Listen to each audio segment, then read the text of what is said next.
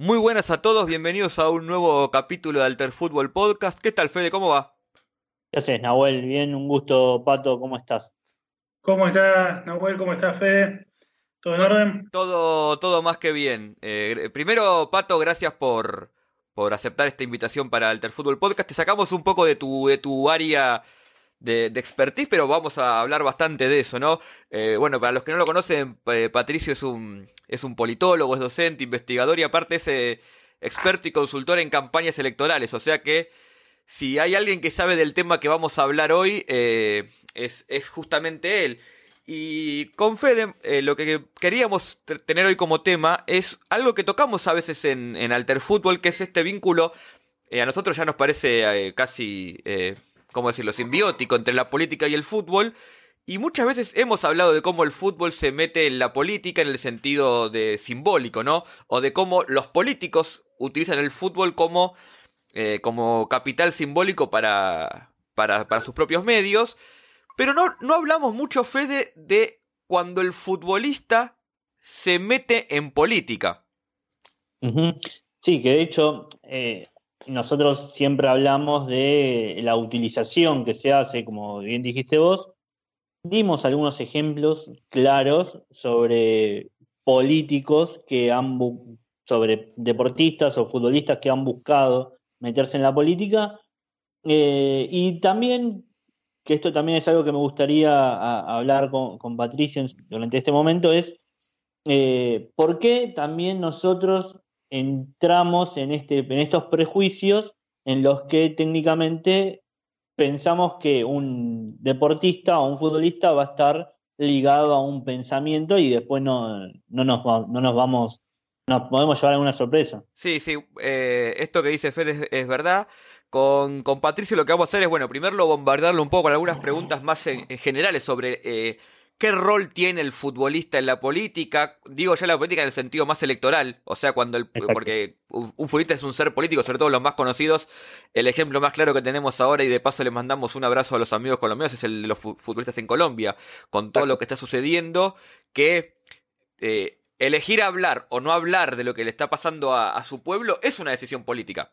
O sea, porque Falcao, con todos los seguidores que tiene, que según algunos tardó bastante en hablar, es una decisión política. Ahora, cuando el futbolista se mete en la política a intentar ganar una elección, qué rol cumple, qué rol tiene, qué ideología cumple también, o, qué ideología puede tener, cuáles son los ejemplos particulares. Así que, Pato, si querés... También, eh, una cosa, también mancharse, porque automáticamente también baja de ese lugar donde está, impoluto apolítico, porque también sabemos, entre comillas, apolítico, pero siempre sabemos que meterse en ese barro también te puede quitar cosas y vos tenés que luchar con algo más.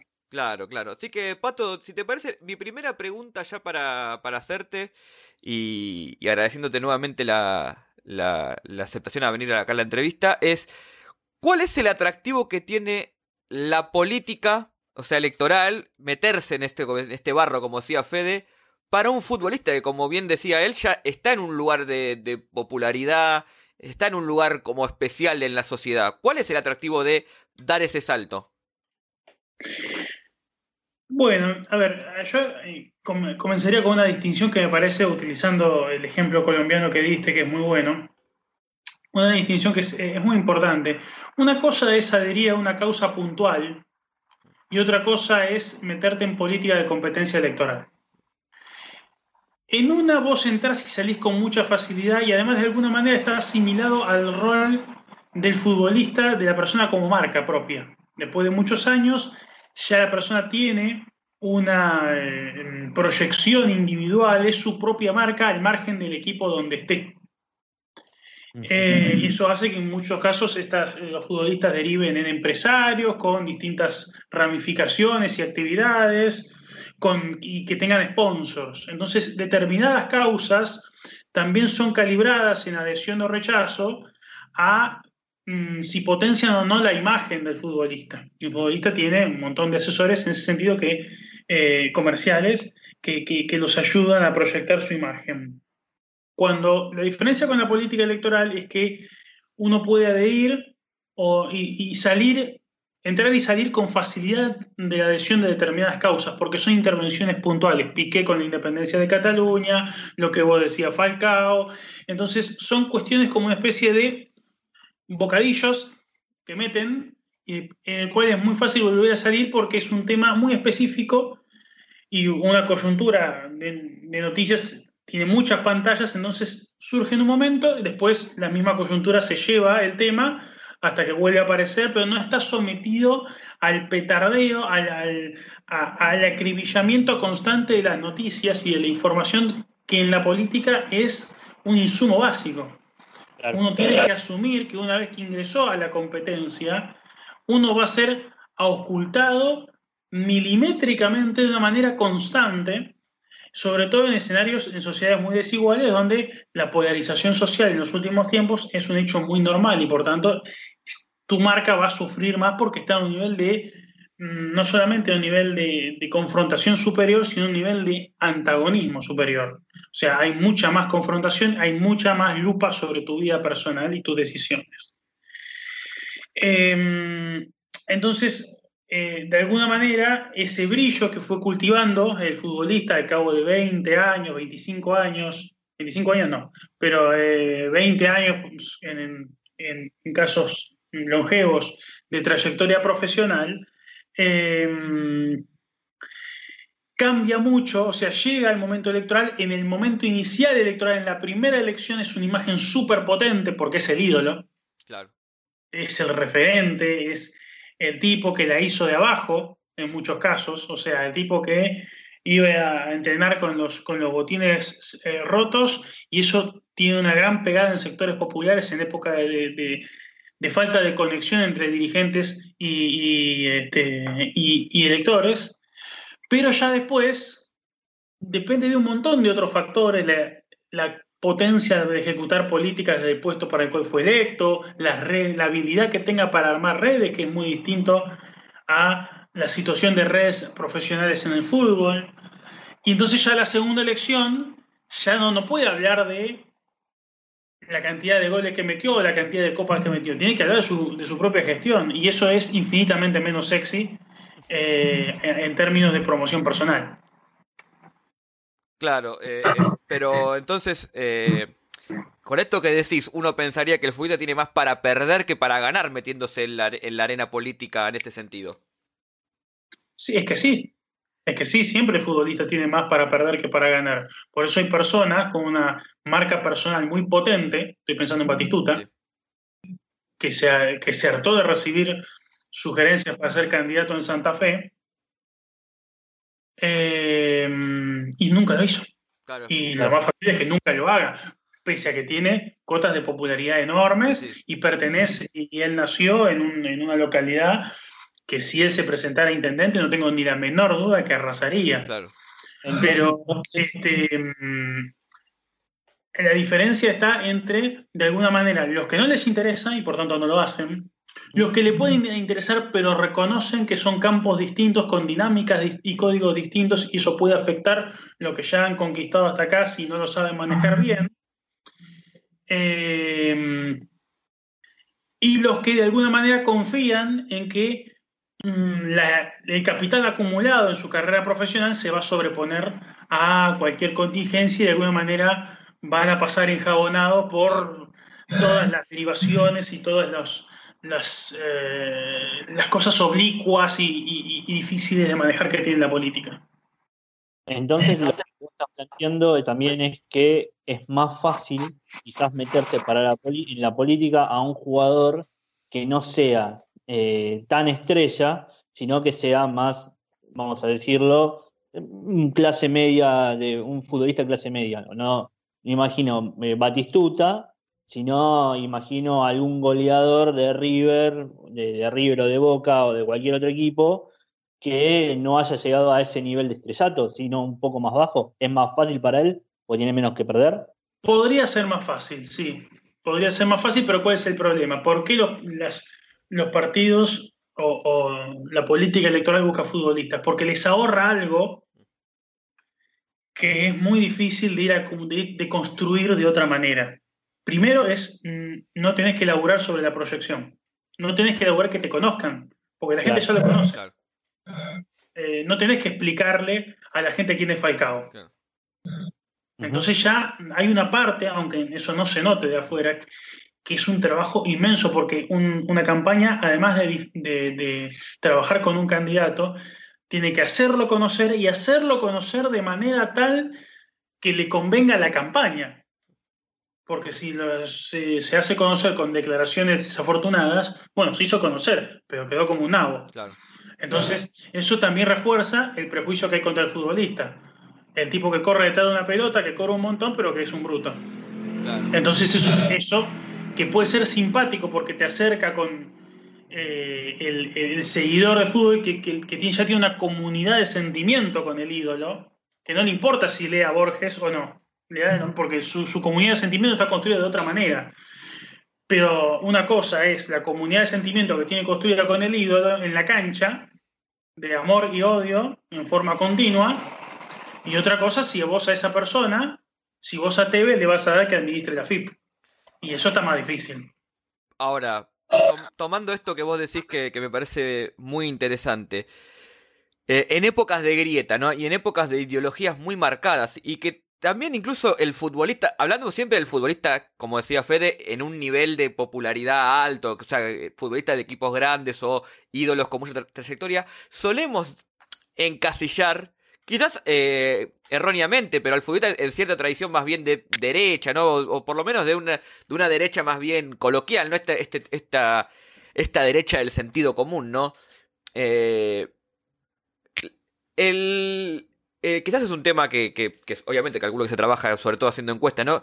El elector que es hincha de ese, de, no sé, de, ese club o que tiene esa conexión que decías vos, Pato, con, con el futbolista, ¿Toma en cuenta esa ideología o es algo que entra en un segundo plano a la hora de, dar un voto, un voto de confianza incluso, o sea, hacia el futbolista? O sea, digo, para darle un ejemplo más claro, Tevez. Tevez claramente está ubicado en un espectro de la esfera política nacional. A esta altura ya es bastante, no sé cómo decirlo, es bastante sonso negarlo. No está mal. Ahora, si Tevez se postulase, no sé, por ejemplo ahora, a, a candidato, aquel que es hincha de boca y, tiene a Tevez como ídolo, pero no es del espectro político de, Tevez, ¿lo puede llegar a votar? ¿Tiene algún tipo de, de, de, conexión con eso? Tipo, dice, bueno, ya sé que no es lo que piensa, pero es, Carlitos. O se retrae ante esa, esa toma de, postura más, más fuerte. Sí, bueno, el caso de TV ya tiene como una especie de recorrido que también le marca la personalidad. A ver, si nosotros buscamos a los políticos que, que están más aceitados en el manejo de, interacción con la opinión pública, que tienen mayor proyección, son todos políticos que tienen una personalidad ideológica muy fuerte. Macri y Cristina, nadie tiene la menor duda de lo que representan en términos ideológicos. O sea, nadie, nadie está llamado a confusión. Al margen de que si te guste o no. Eso es otro tema, pero todo el mundo tiene relativamente claro para qué están, a qué defienden, etcétera. Porque además son personas que ya están hace muchos años y, de alguna manera su figuración pública está orientada, está marcada, no por su proyección profesional, sino por su misma opción político-ideológica. O sea, son conocidos por eso, no por una cuestión de eh, que como el caso de, Tevez, formaban parte de una actividad con mucho, eh, mucha sobreexposición. Entonces, eh, y eso la gente lo, distingue muy bien, el elector lo distingue muy bien. O sea, mm, el elector puede simpatizar, pero a la hora de otorgar responsabilidades, se va a fijar en el contenido. Esto es así ahora, ¿eh? Hace varios años atrás, con democracia recién en proceso de construcción, era distinto. Pero el problema que enfrenta el futbolista posterior es que conforme va avanzando, o, sigue avanzando en la carrera política, es lo que le pasó a Forsyth. Bueno, ¿cuál es tu propuesta? Y ahí, ¡pum!, se cayó el sistema. Y ahí comienza a tener cada vez más problemas porque está sometido a un escrutinio donde, las personas, donde le van a preguntar, ¿Cuál es tu propuesta de reforma fiscal? ¿Qué opinas de la descentralización en, provincias? Eh, ¿Cuál es tu idea de este, eh, relación con el mundo? Y lo más normal del mundo es que el futbolista te diga, no tengo la menor idea, voy a hablar con mi asesor. Claro. Entonces, lo que, está, lo que estás planteando vos es que por ejemplo, en un esquema tan agrietado como el argentino, el futbolista, que, del cual no se sabe tanto su ideología, más allá de que uno lo puede imaginar o no, eh, funciona más para una tercera vía que eh, para una tercera vía que tanto en los extremos, digamos. Imaginemos, de repente vos recién nombraste a, eh, bueno, hace un rato nombraste a Batistuta, por ejemplo. Más o menos hay una ideología de lo que puede llegar a pensar Batistuta, pero no es clara o tan clara como las de Tevez. Entonces, Batistuta serviría para una tercera vía del cual no está en los extremos políticos, en que es conocido por su ideología en sí. O sea, el famoso camino del medio, ¿no? Exacto. Yo creo que hoy la funcionalidad por, en, nuestro país, la funcionalidad de eh, candidatos provenientes del fútbol está más que nada en lubricar y en mm, consolidar voto que ya es tendiente a votar de determinada manera. Sí, eh, por decirlo de otra manera, hay, los, los, partidos tienen votos duros y votos blandos. Votos duros que votan a esa opción pase lo que pase, llueve, trene o nieve, ¿sí? Y después hay votos blandos que propenden a votarte, pero en una coyuntura particular, si la verdad que no están muy incentivados o se quedan en su casa o están sensibles a otras ofertas, pero no son votos que son opositores o que van a ir a la opción opuesta.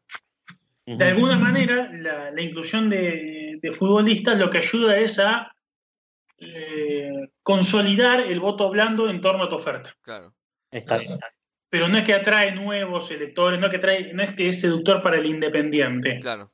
O sea, es más para el que ya está, el que sí tiene cierta eh, ideología. O cierta afinidad, pero que no está totalmente fidelizado. Claro. Entonces está como ahí medio resbaladizo, que es muy importante fidelizarlo, no es, no, es un rol menor, no, lo estoy mereciendo, pero es, importante, pero en el sentido de la pregunta de Nahue, no, no te va digamos, si la idea es atraer voto independiente y, o, convencer de otra cosa al que nunca te votó, es muy difícil que vos, con salvo en situaciones de crisis profunda, que reordenan enormemente la oferta y por tanto le dan un enorme, eh, digamos, realinean al, elector y a las opciones electorales, salvo en esos contextos, George Weah, balón de oro 95 en Liberia, eh, después de una guerra civil, eh, bueno, salvo en esos contextos, es difícil que, mm, actúen como coagulante de algo más allá del voto blanco. Claro, porque eso es justamente lo que te iba a decir. A veces nuestra, nuestra, imagen,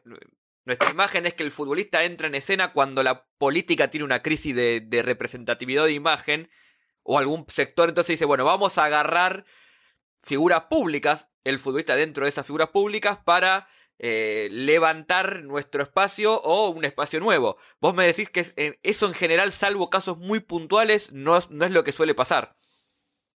Cuanto peor esté eh, la relación entre representantes, cuanto más sucia en el sentido de mala conexión entre representantes y representados, más oportunidad hay para que el futbolista tenga mayor impacto en su accionar político. El grado max, digamos, cuando las crisis son muy importantes, después de una guerra civil o algo parecido, ahí, bueno, ahí es una excelente estructura de oportunidad como para que el futbolista tenga una gran proyección. Pero son crisis demasiado graves. En una crisis estándar, bueno, sí, tiene eh, algún nivel de, mm, eh, digamos, tiene algún impacto que no es desdeñable, pero vos no vas a ganar una elección por tener un candidato futbolista. Claro, claro. Eh, bueno, esto que estás hablando recién, perdón, lo que estabas diciendo recién de, de, Perú, por ejemplo, que nombraste a, a Forsyth, que quizás obviamente no llegó a los dos primeros, a los dos primeros puestos, pero en principio se lo miraba como, como una persona potable a, luchar por algo más. El que Forsyth primero es, eh, llega alcalde, con una política de mano dura. Eh, eh, antes aclaremos Forsyth, eh, arquero de Perú, Alianza, Lima. tenía ya, claro. Este, y antes de Borussia, o sea, también había tenido un prestigio como peruano que se había mostrado en el exterior. llega, digamos, padece como 300 lesiones, hasta que el típico recorrido del jugador multilesionado que dice, bueno, al final, basta, cortemos acá porque evidentemente no, esto no va ni para atrás ni para adelante. Se retira y eh, comienza una carrera municipal en Lima, es alcalde de La Victoria, del distrito de La Victoria, hace una gestión relativamente positiva e inmediatamente se lanza como candidato a presidente para eh, las elecciones del 2021 en un contexto de una crisis muy grave como la que está padeciendo el Perú en estos momentos en términos de representación política. Y Forsyth, eh, digamos, es el recorrido típico de primero, de alguien que se salta todo, se busca saltar todos los, los eh, peldaños de, de, la carrera, o sea, saltar de alcalde a presidente de una. Forsyth es relativamente joven, no, no, no tiene, tiene, menos de 40 años. eh, y lo, se expone a una campaña, Forsyth va a liderar durante muchos meses la campaña presidencial peruana, liderar con seis candidatos con 12 y 7%, bueno, no, no es que hace falta mucho liderar eso, pero eh, apenas, el problema es que en una campaña vos te expones, sí. vas a tener todos los días eh, entrevistas, vas a estar expuesto a, a, a, pisar el palito y a decir algo porque estás hablando todo el tiempo y no podés, si hablas todo el tiempo, acertar todo el tiempo, en algún momento se te va a escapar, sobre todo si no tenés la dinámica de la declaración, porque una cosa es el futbolista declarando, que bueno, este, hicimos lo que pudimos, pero al final no se pudo, por, ¿eh? la típica de charla post partido de, de, de, los jugadores, y otra cosa que te digan, ¿y qué opinas sobre el impuesto de la renta de las personas físicas? Upa. Claro. Tenés claro. un problema. Y además vos contestás mal eso y al día siguiente estás en todos los portales escrachado. En todos los canales diciendo, eh, fulanito de tal dijo esta barbaridad, qué ignorante. ¿sí? Entonces es una presión muy grande que te somete a un desgaste muy grande, que es lo que le terminó pasando a Forsyth. Terminó quedando como el candidato sin contenido, porque eh, ya hay una dinámica en, en, los formadores de opinión pública, ya hay una dinámica de, de, del mismo elector que esperan. Bueno, cuando el candidato no sabe qué decir, es ambiguo. Y ambiguo es leído como proxy de eh, no sé qué decir porque no tengo idea. Claro. Entonces, de todas maneras, quedas escrachado igual. Bueno, y, bueno. Eh, y esto, o sea, con los ejemplos que queremos, que queremos eh, dar con, con, Patricio, también queremos entrar un poco en, eh, por ejemplo, Forza. cómo, cómo definirías ideológicamente dentro de la estructura política del Perú a, a, por ejemplo, para los que quizás como, como Fede y como yo no tenemos tanta idea de cómo, cómo es la política del Perú? ¿Cómo, cómo definirías a Forsyth, por ejemplo? Forsyth es una representante de cierto discurso de centro-derecha popular que le importa menos el, el gasto público o, o, digamos, el alineamiento con Estados Unidos como la mano dura. Es alcalde, los alcaldes necesitan agenda, era, si fue candidato, fue alcalde, y cuando vos estás en política municipal, vos no te podés dedicar a guitarrear. Sí. Necesitas hablar de alumbrado, barrio y limpieza, necesitas hablar de servicios, necesitas hablar de tasas municipales, necesitas hablar de eh, alcantarillado, necesitas hablar de, de, de, seguridad, cosas que el vecino va a ver todos los días. Entonces, eh, si bien de alguna manera te tiene presente y, y, y puede recordar con afecto eh, los penales que atajaste, eh, después se va a fijar puntualmente en esa agenda. La puede cubrir, sí, porque es una agenda muy pequeña. O sea, vos si tenés un buen cuerpo de asesores, una, una campaña municipal, la podés, y, y, te cuidás y sos disciplinado, la podés enfocar porque son cuatro o cinco temas.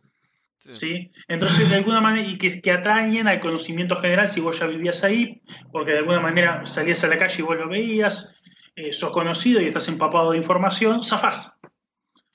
Pero bueno, eh, Forsyth representaba de alguna manera eso, un discurso de centro-derecha popular, eh, desacartonado, propio del ídolo del pueblo, con algunos énfasis que son muy bienvenidos, como el caso de manodurismo y seguridad. Claro, claro. claro.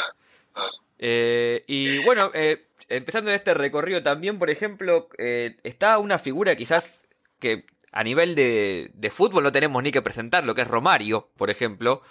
Eh, obviamente, ¿para qué vamos? ¿Qué podemos decir ya de Romario como futbolista? Pero Romario es quizás uno de los ejemplos más eh, fuertes dentro de la política brasilera, ¿no? De este, de este salto eh, que, que, tiene el futbolista ídolo, ya este futbolista que está en un nivel más alto, ¿no?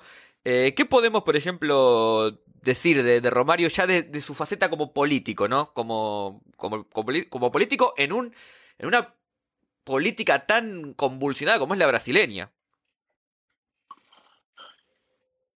Y Romario, digamos, reúne un montón de cosas. No solo es un ídolo, un, ídolo mundial, sino, digamos, de proyección internacional por los clubes donde ha estado y por las, eh, las finales que ha jugado y por una trayectoria muy dilatada, sino que además pertenece a un Estado eh, eminentemente empobrecido en muchos aspectos, como Río de Janeiro, populoso, muy grande, es un Estado muy poblado. Eh, él tiene una historia de salir de los sectores más populares de Río, que además es una ciudad internacional, es, es una referencia internacional de lo que es Brasil. Entonces es como toda una bomba. Eh, si a eso le sumamos Mm, que el, proceso de los primeros años de la carrera política de Romario coinciden con la nominación de Río como sede de Juegos Olímpicos, es como que ya estaba todo muy dado, como para que figuras vinculadas al deporte hicieran un desembarco y máxime hicieran eh, Romario. Hay casos de futbolistas que son también muy famosos, muy referentes, pero que tampoco tuvieron por lugar donde vienen, por su misma trayectoria, por Bebeto. Bebeto es diputado en Brasil, pero no tiene esa eh, aura que le permitió a Romario salir de ser diputado, después ser senador y después candidatearse a gobernador de Río de Janeiro. Esta vez no, pudo, no pudo ser, hoy sigue siendo senador. Entonces, eh, eh, en el caso de Romario, bueno, eh, es, esa, es esa trayectoria, pero después ya son 12 años de trayectoria política la de, Romario. Ya siguen recordándolo positivamente, pero ya son 10 años de laburo político. Entonces, de alguna manera, ya te van a juzgar por tu propia actividad reciente.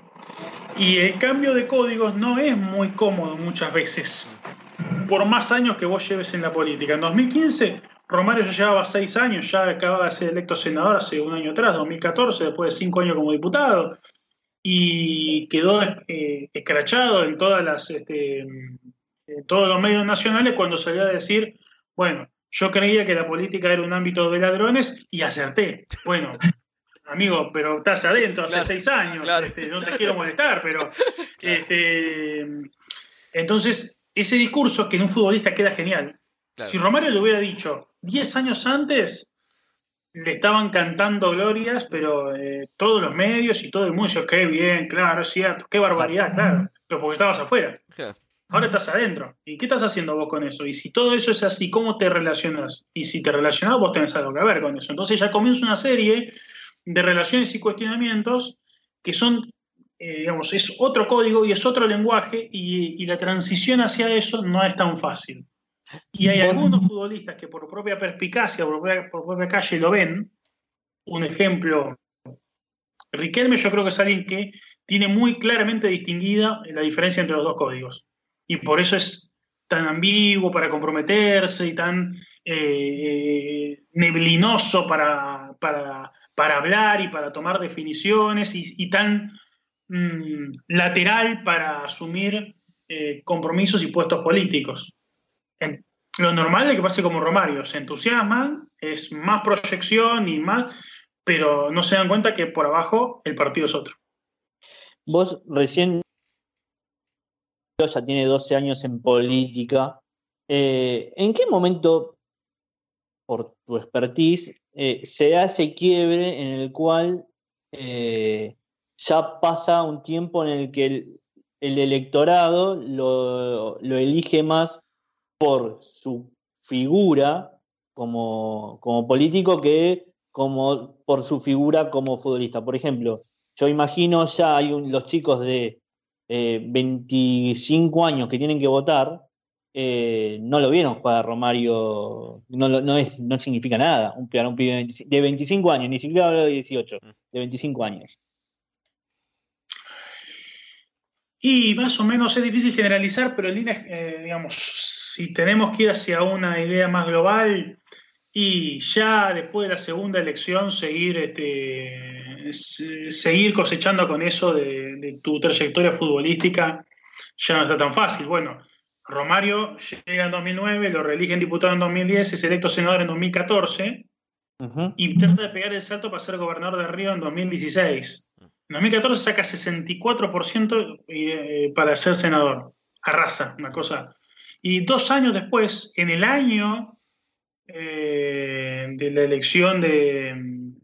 El año, sí, en el año 2018, dos años después de los Juegos Olímpicos de, de Río, saca 9% para gobernador. No está mal, no es definitivo, no es que quedó porque la política brasileña es muy dinámica, hoy sacas dos y mañana puedes sacar 70, no importa.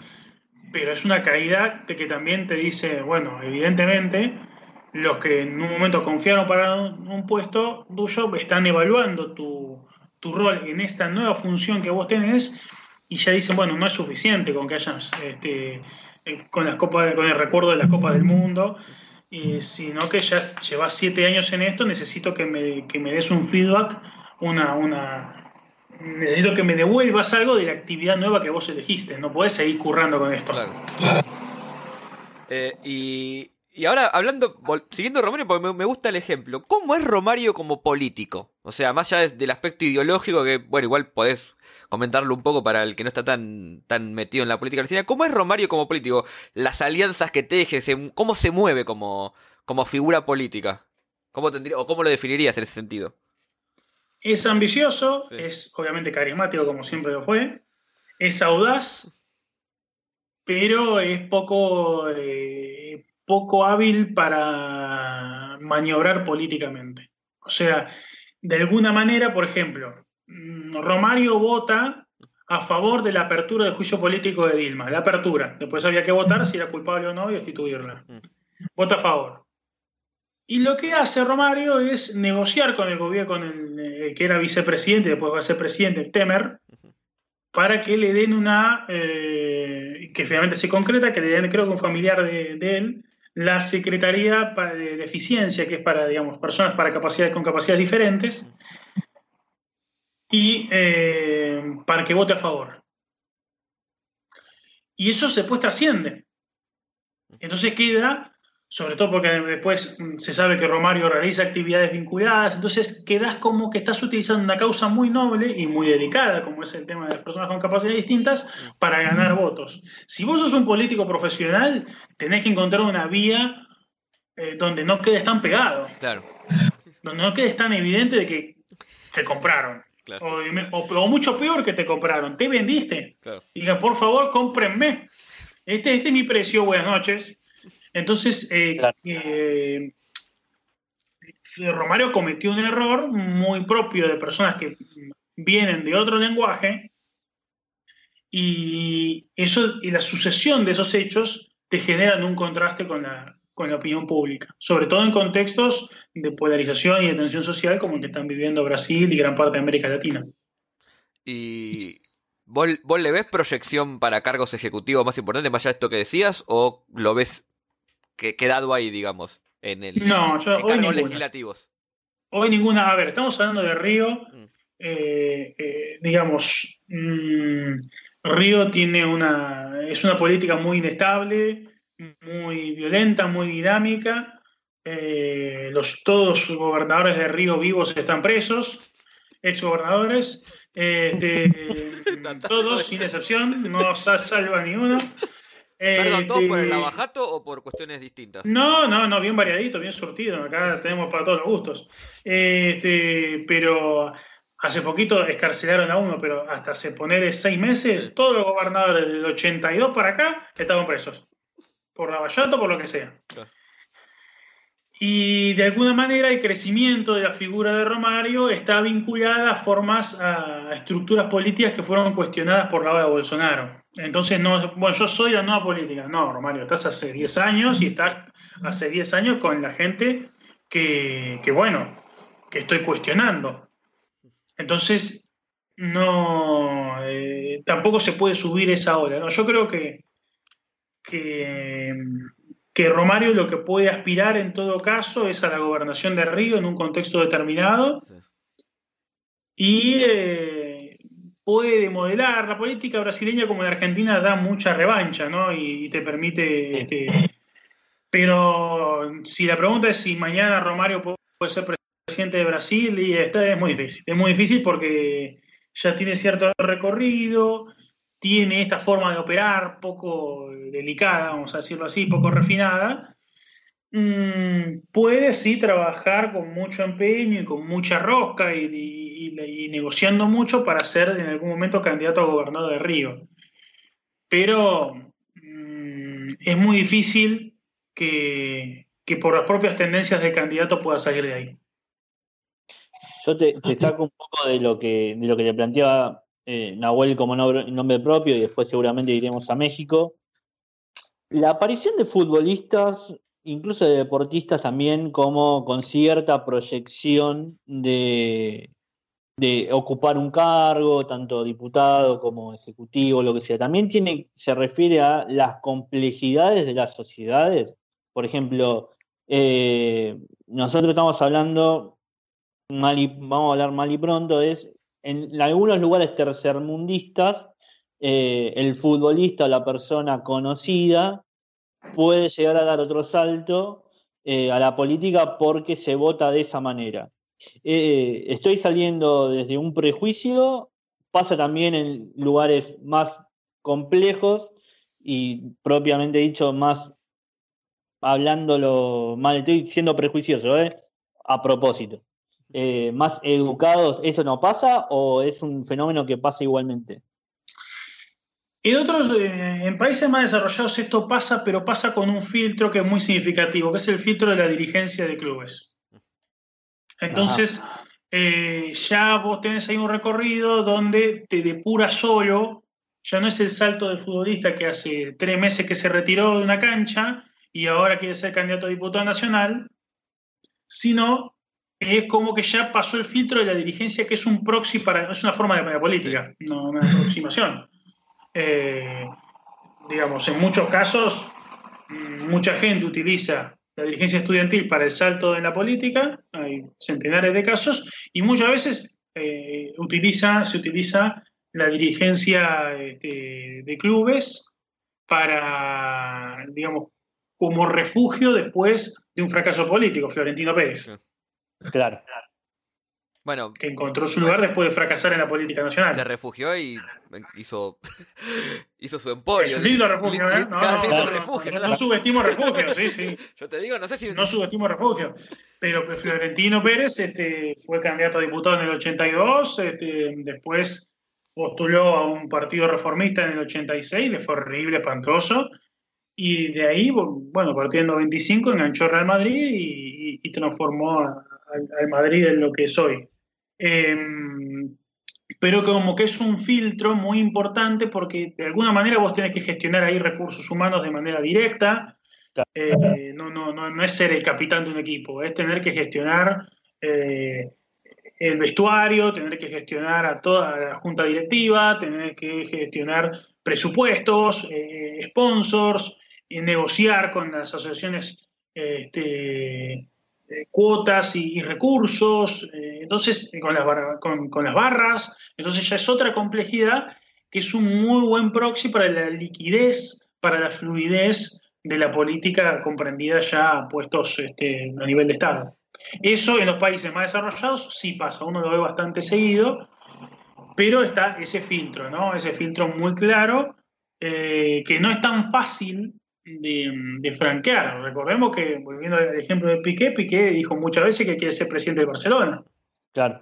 Y todavía eh, el espacio mm, barcelonés lo sigue manejando dirigentes que hace 20 años que estaban en, en una u otra posición, en, oficialismo o gobierno, pero eh, siguen formando parte de ese mismo núcleo directivo, Bartomeu, Laporta, Rosell, son mismo, parte de ese mismo grupo dirigente del, del posnuñismo en Barcelona del 2000 para acá.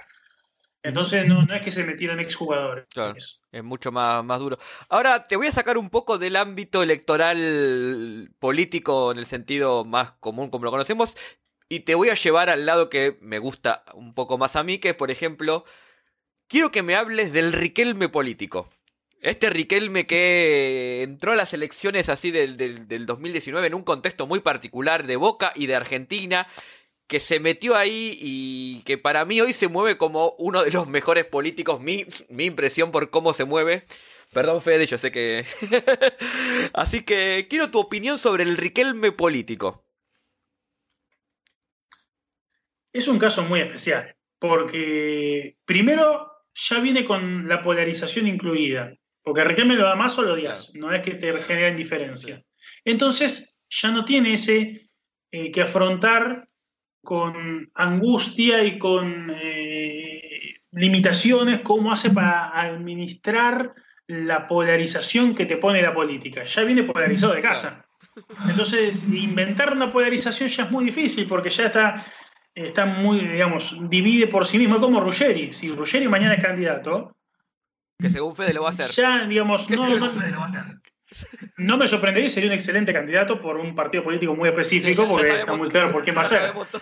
Pero, este, y en segundo, Riquelme ha tenido como una especie de cultivo. Hay una, película muy eh, famosa hace muchos años que se llamaba Desde el Jardín con Peter Sellers, donde un tipo llegaba a la presidencia de Estados Unidos diciendo generalidades y simulando eh, poco carácter y, y Riquelme es un poco eso, esa capacidad que tiene para, después vos te das cuenta que el tipo tiene relativamente claras las cosas, pero esa capacidad que tiene para convencerte de que es alguien sin importancia en cuanto a sus razonamientos y planteamientos. Como que no lo tiene claro, siempre, eh, digamos, un, discurso más bien tenue, apagado, dudoso, matizado, salvo ciertas ráfagas que cuando Riquelme sale a marcarte la cancha te la deja marcada bien en, los tobillos, pero son cosas muy puntuales en la política de comunicación de Riquelme. Y eso le ha permitido, de alguna manera, hacerse de un camino basándose en indefiniciones. Claro, él ha tenido también la inteligencia de no, eh, no tomar mm, compromisos que le exijan definiciones. Claro. Él no es presidente de Boca. Claro. Entonces él tiene una, él modula muy bien lo que él quiere decir con lo que la él cree, y efectivamente pasa, la situación le va a exigir de compromiso. Y esa modulación es muy difícil que un futbolista la tenga. O sea, es una virtud personal de Riquelme. Riquelme sabe modular lo que quiere decir, lo que tiene para decir y lo que la situación le va a exigir si dice lo que quiere decir. Todo lo contrario, por ejemplo, a, pongo el ejemplo de River, de Pasarela, que como ídolo del club, como jugador y como técnico, cuando saltó a la presidencia, saltó con los modos de del pasarela futbolista técnico y se pegó el, se pegó el porrazo, digamos. Sí, sí, sí. También es cierto que entre el pasarela jugador y el pasarela presidente habían pasado 20 años, ¿no? Habían pasado mucho tiempo. Y, estaba el pasarela, eh, técnico. técnico que también tenía su buena imagen más allá de, todo, digamos. Pero ya era menos, ¿no? No era. El pasarela jugador tenía una, imagen mucho más potente. Eh, yo estaba pensando mejor en la brujita Verón. ¿Qué, caso raro? De alguna manera. ¿Qué caso, ahora te dejo desarrollar un poco, pero qué caso raro el de Verón, ¿no? Porque es como. Sí. Eh, bueno, digamos, tiene como la marca, el branding de Perón. De, de Perón, mira. De Verón. El, branding de Verón es como el. El europeo, el europeizado, ¿no? El sudamericano europeizado que no tiene nada que ver con la esencia de lo que en teoría Estudiante de La Plata es, que es todo lo contrario, eso es como el barro de Sudamérica. Y como que... Sí, pero, pero Verón tiene un perfil de, un, de, pocas pulgas, de un tipo muy... Este, de un perfil duro, que si te tiene que dejar de garpe en un mundial, mm, ah, tiene que dejar a un técnico de garpe porque no le gusta, en un mundial lo va a hacer y le, le importa nada.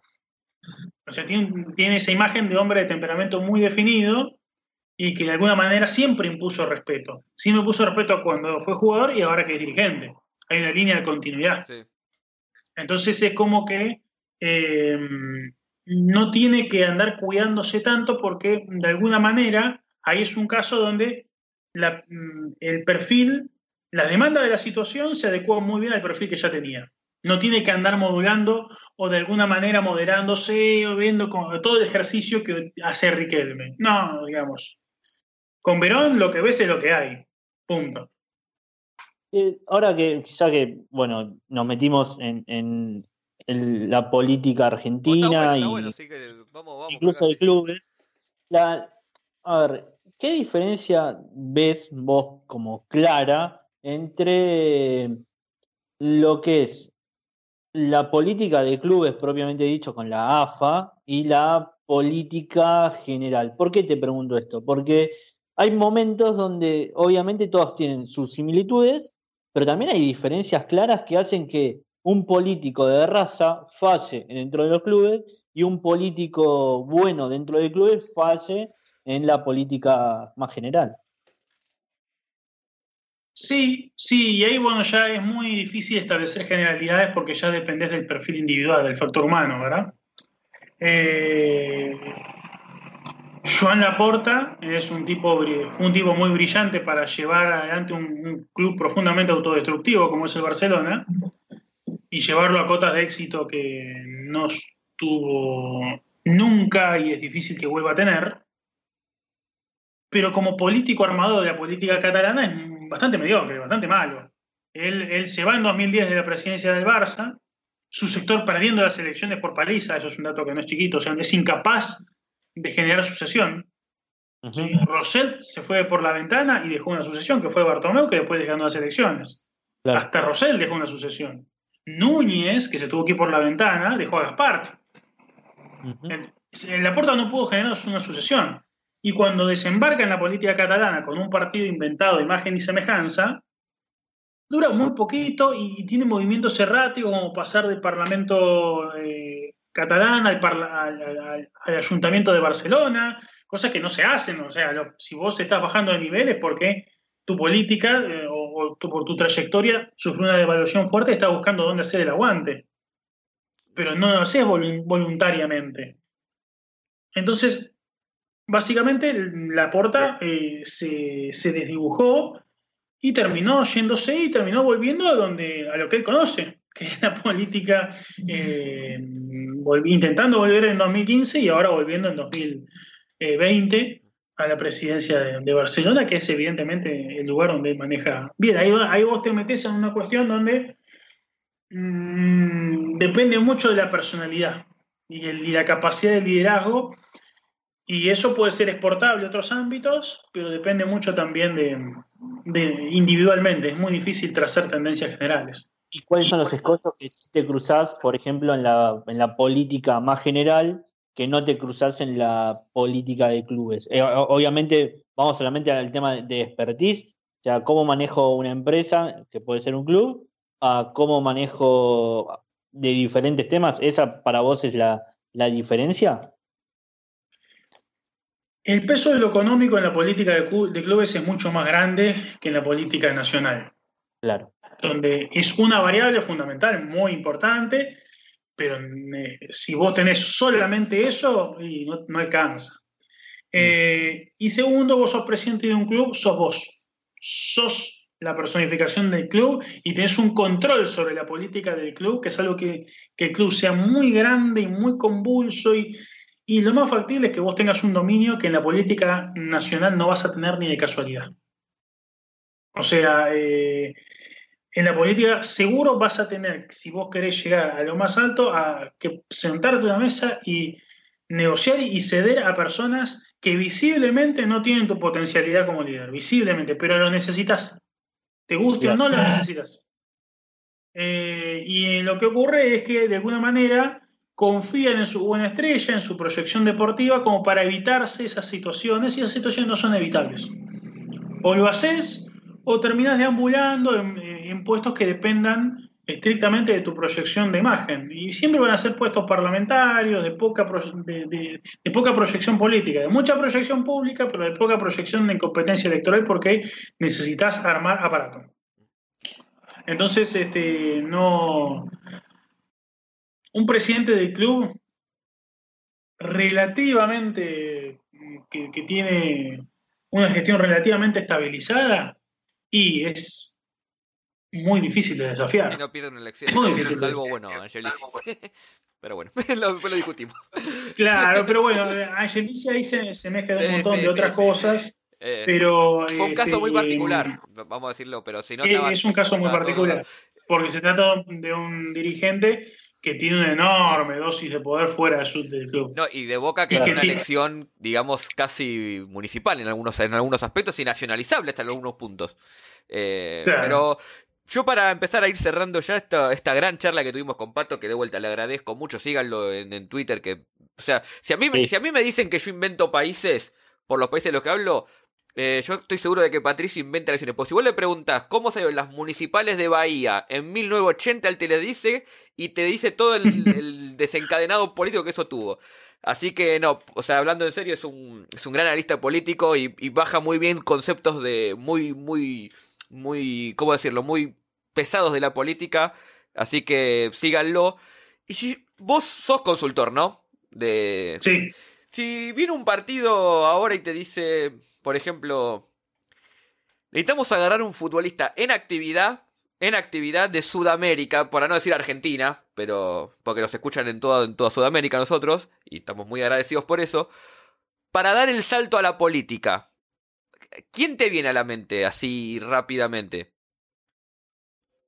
Mm, qué buena pregunta. Bueno, acá sin querer tiramos uno. Ruggeri me parece que es inexplicable que nadie lo haya. Pero en actividad, digo, eh, de los que están ah, jugando. en actividades y vos. Eh,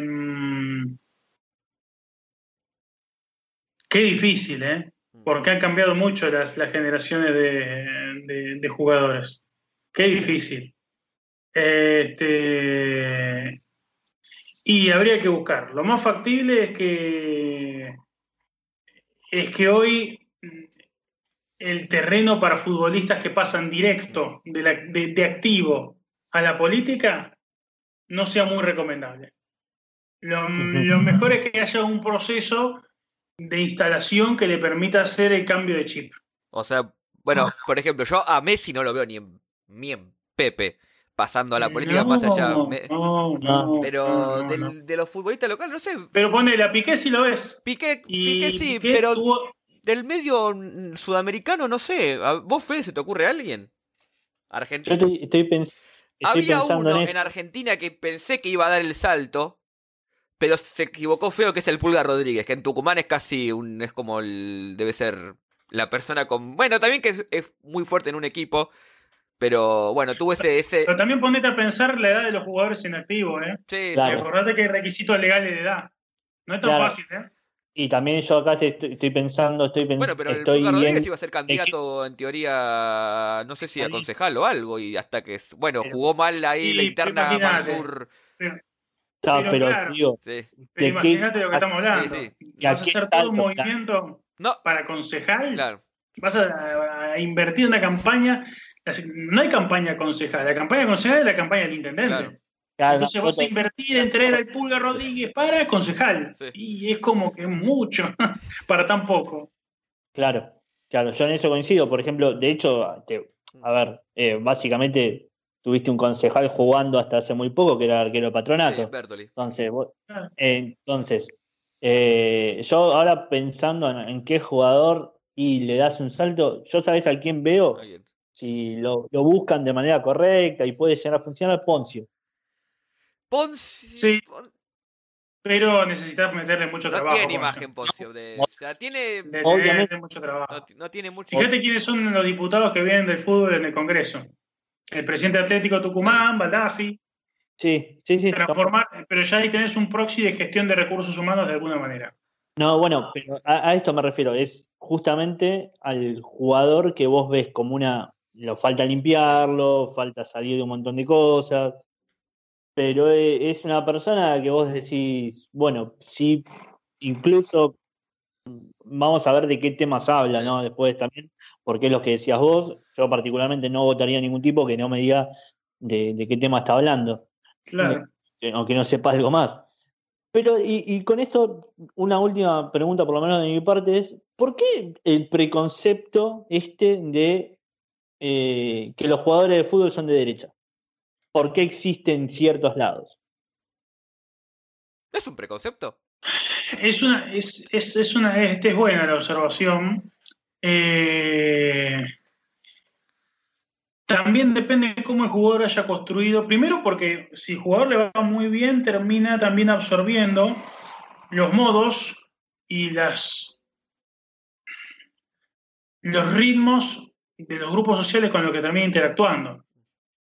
Eh, y entonces eso lo dota del contenido, absorbe como una esponja el contenido de lo que lo rodea. Entonces, pues sí, bueno, pero eh, ¿cómo puede ser que Tevez esté, digamos, en el posicionamiento? Bueno, pero revisemos con quién se relaciona Tevez los últimos 10 años.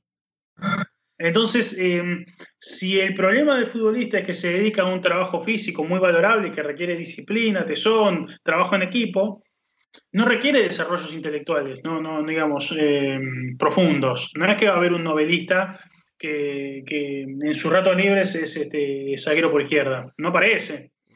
Entonces, eh, eso hace que cuando se termina su actividad profesional por una cuestión biológica, eh, y si le fue bien, implica que tiene un estatus económico importante, tiene una pertenencia social y la pertenencia social permea. Eh, termina influenciado por lo que seguramente su representante es un representante de jugadores bastante bien cotizados como él, entonces eh, se relaciona con él, se relaciona con los círculos de su representante o con, su, o, con quien el representante le diga, es acostumbrado a tratar con presidentes de clubes, lo llaman de panelista a canales de televisión, entonces es como que ya se va armando despacito y salvo mm, personas con una autonomía y una personalidad que ya viene, eh, que hace a su propia psicología y es factible que termine absorbiendo las las formas de razonamiento de los núcleos con los cuales se relacionan. Aprovecho para mandarle un saludo a dos futbolistas que nos ven y nos escuchan en Alter Fútbol Podcast y que yo digo que son un poco la excepción a la regla, Dineno y Comar, dos cracks que, eh, bueno, si, si quieren después dar el salto a la política cuando termine su carrera, les paso el teléfono de Pato que los va, los va a llevar por, por buen camino. Eh, y los invitamos a una entrevista para la próxima. que obvio, sí, ya en algún momento lo, los tendremos. Eh, yo para empezar a cerrar y repito, agradeciendo, agradeciendo a Pato, mi, mi reflexión final es que, eh, a ver, ¿cómo decirlo? Es verdad que el futbolista tiene estas, estas aristas muy, muy interesantes, como decía Patricio, para a la hora de la política, ¿no? Que es este, esta, esta idea de la popularidad, la, su masividad, ¿no? también saber acomodarse al cambio de dinámica es algo que quizás no, no, no es muy fácil, ¿no? Porque aparte hay una cuestión del ego, decir yo soy X, no sé, soy Batistuta, soy Romario, soy Riquelme, hago mis reglas, porque en el fútbol hay ciertos jugadores que hacen sus reglas, porque lo pueden hacer. Eh, ese cambio es, complejo. Ahora, quizás eh, me sorprende eh, esto que decís vos, Pato, de que no ves tantos futbolistas ahora, vaya de la edad, porque uno ya veía ciertos futbolistas de antaño, de antaño de hace 10 años, cuando en sus últimos años de carrera, con cierta proyección, no sé si política, pero sí con cierta personalidad fuerte, Perón, Riquelme, incluso, no sé, Batistuta, por poner algún ejemplo, bueno, ni hablar de, de Ruggeri, que es fuerte pensar que esa, esas personalidades se, se, perdieron, digamos, porque no sé, los, ¿cuáles son los futbolistas de esta generación de Argentina? Messi, Agüero, Di María, este, Mascherano quizás es alguien que está intentando con el cargo político en la AFA, ¿no? Nos, nos olvidamos de Mascherano, pero es más un, como un oasis, es, como, es como un oasis en el desierto, es un caso muy particular el de Mascherano. Y, y, y vos, y mirá los tres nombres primero que son nombres primerísimos, no son top. Y vos ni de casualidad lo ves ni de concejal en nada. o sea, Vos, mirás el perfil de los tres y ni se te cruza por un momento la tentación de, bueno, podrían probar, no, ni de casualidad. Pero es algo que también lo veo en otras elecciones, no solo en Argentina. Está, mm, entonces es un tema interesante para analizar qué cambio sociológico hubo o hay de los futbolistas de década del 90, década del 80, hacia los futbolistas de década del 2000-2010 para que esta, esta percibida caída en el, de las personalidades fuertes o políticas, por llamarlo de alguna manera, sean tan, tan abruptas. Algo que no se ve, por ejemplo, y me voy un poco del tema del fútbol, en el básquet, la NBA. O el fútbol con, con Kaepernick. Son otros temas para otra discusión, pero bueno, es, es para, para interesar, para, para ver ahí un poco qué puede andar pasando.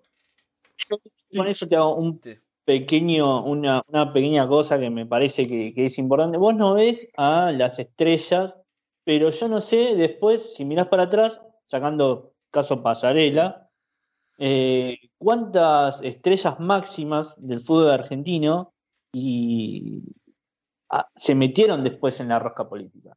Porque, bueno, sí, Maradona hablaba, pero no se metió en, lo digo hasta con orgullo, lo digo, ¿no?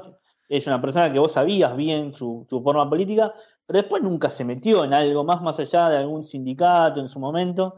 Pero después, bueno, tenía ese salto. Y Messi y Messi y María, que vos no lo ves, Agüero que tampoco lo ves, pero de repente yo te freno y te digo, y yo no sé si a Wilfredo Caballero en un tiempo no lo veo, porque aparte es una, persona que llegó, jugó un mundial, etcétera, etcétera, y después no, no veo ese salto. ¿Se, entiende lo que voy? De repente me parece sí que no a las superestrellas que, que ya son hasta marcas en sí mismas. A ellos no lo veo, pero después no sé al resto. el problema es que la, política ofrece un escenario donde vos como individuo ya no sos tan importante, lo, cual es un atentado a un ego de una persona que hace 10 años, que es el centro del cosmos, o por lo menos le va muy bien. En segundo lugar, eh, la política es un ámbito donde las, las, relaciones personales y cómo vos manejes lo que decís y lo que no decís, incluso las tus contradicciones, es fundamentalísimo. Y, y además, donde em, la durabilidad, o sea, si, si vos sos un gran jugador a los 22 y seguís a los 32, la gente va a seguir eh, con determinado concepto por más que ya desde los 27 tu carrera declinó. pero una vez que vos cambiaste de ámbito, te van a evaluar por otra cosa y, te va, y ya es como Macri cuando decía, no, yo me cruzo la, gente que todavía se acuerda de mi gestión en Boca, y está bien, pero pasó, este, Mauricio, pasaron 20 años.